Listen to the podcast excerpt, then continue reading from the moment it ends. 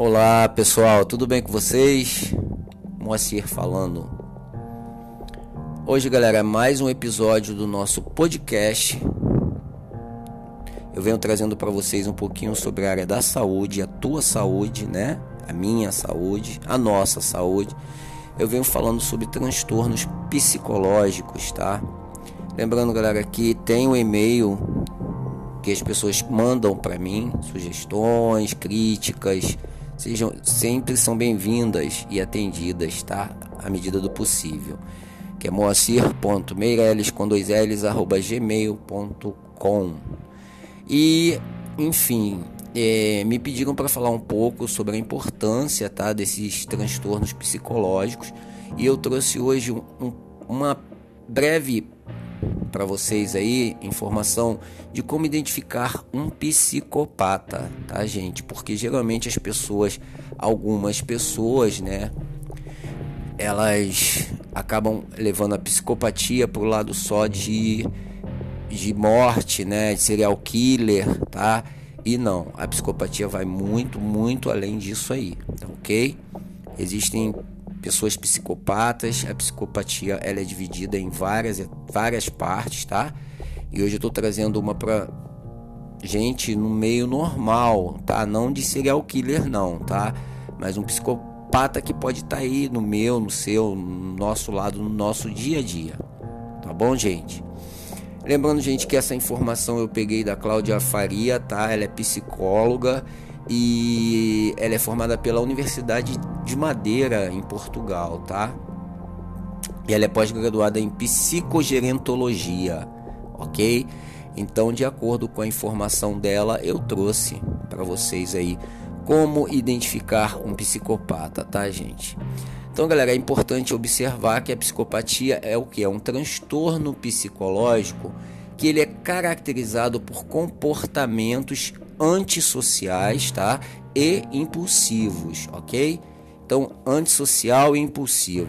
Além de que do desprezo, falta de empatia com as outras pessoas, Então, galera, a pessoa é, psicopata, ela tende a ser bastante manipuladora, centralizadora, tá? Ela apresenta é, comportamentos extremamente narcisistas, tá? E não se responsabiliza por nenhuma de suas atitudes. Esse é o quadro aí de, da psicopatia, tá? Esse transtorno psicológico aí. Galera, o diagnóstico da psicopatia é feito por um psiquiatra, tá? Ele vai, vai se basear na escala de Robert Harry, tá? Em que o mesmo, né, esse médico, ele avalia e pontua a pessoa de 0 a 2 de acordo com as características comportamentais analisadas, tá? Então vamos lá. É, é o diagnóstico em psicologia, em psicopatia, é feito por um, é, foi feito por um psiquiatra, tá? É, na escala de Robert Harry. Essa escala vai de 0 a 2 e mediante essa pontuação aí é que é diagnosticado o caso de psicopatia, tá? Gente, ao fim, o médico ele vai comparar o valor obtido com a escala para verificar o grau de psicopatia entre 0 a 10, entre 0 a 2, OK? Mas apesar dos psicopatas, gente, serem muitas vezes retratados em filmes, conforme eu falei, e séries, né, como pessoas extremamente agressivas, esse comportamento não é característico dos psicopatas, tá? Nem sempre as pessoas psicopatas desenvolvem esse tipo de agressividade sendo mais característico o poder de manipulação, o egocentrismo e a falta de empatia. A psicopatia, gente, ela pode acontecer tanto em homem quanto em mulher, homens quanto em mulheres, sendo as características mais evidentes em homens a partir dos 15 anos, tá? É isso de acordo com estatísticas, ok? Enquanto que nas mulheres, gente, o, o diagnóstico é mais difícil pelo fato de não terem tantos comportamentos impulsivos. Galera, esse transtorno psicológico ele pode acontecer devido a diversas situações. Como exemplo, nós podemos citar alterações cerebrais, tá? Devido a quê? A fatores genéticos, mas principalmente o que? Traumas de infância, como abuso sexual, tá? Essa é a parte emocional aí. Violência e conflitos dentro de casa também são exemplos aí, tá, gente, de como pode acontecer a psicopatia. Principais características, gente. As principais características de um psicopata, eles são incapazes de formar qualquer vínculo emocional possuindo muitas vezes relacionamentos superficiais e pouco duradouros, tá? Prestem atenção. Além disso, são manipuladores e mentem, mentem de forma natural, podendo até mesmo fingir emoções, tá? Mesmo que não consiga senti-las, tá, gente? Isso é complicado, né? E as principais características, gente, que ajudam a identificar um psicopata são algumas aí, ó. Como falta de empatia, tá, gente? É uma das características mais importantes para identificar o psicopata é a falta de empatia. Isso porque as pessoas psicopatas, gente, que possuem traços, né, são indiferentes e insensíveis aos sentimentos dos outros.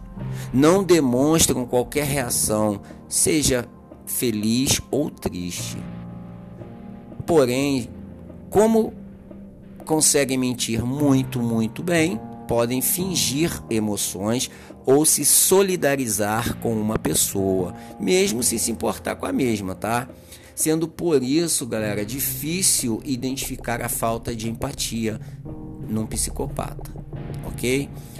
Como segundo aí, gente, nós temos aí, tá? É, como segunda identificação, o comportamento impulsivo, tá? Então, assim, galera, é, os, geralmente os psicopatas não se importam com os outros, apenas consigo mesmo, tá? Isso aí é óbvio.